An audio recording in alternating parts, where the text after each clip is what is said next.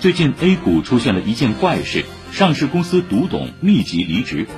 中国证券报披露，距离康美案判决至今一周时间，A 股有十九家上市公司发布独董辞职公告。对比之前的数字，发现康美案后独董辞职量实现翻倍。独董的工作怎么突然不香了呢？中国证券报认为，原因还要从康美药业独董承担连带责任说起。康美药业因年报等虚假陈述侵权，被判赔偿证券投资者损失二十四点五九亿元，其中独立董事们因连带责任多则赔偿二点四六亿元，少的也有一点二三亿元。看到首例独董天价罚单后，A 股的部分独董们坐不住了，扔掉手里的瓜，掀起了辞职热。业内人士认为，在监管趋严的大背景下，独董中滥竽充数者将大大减少。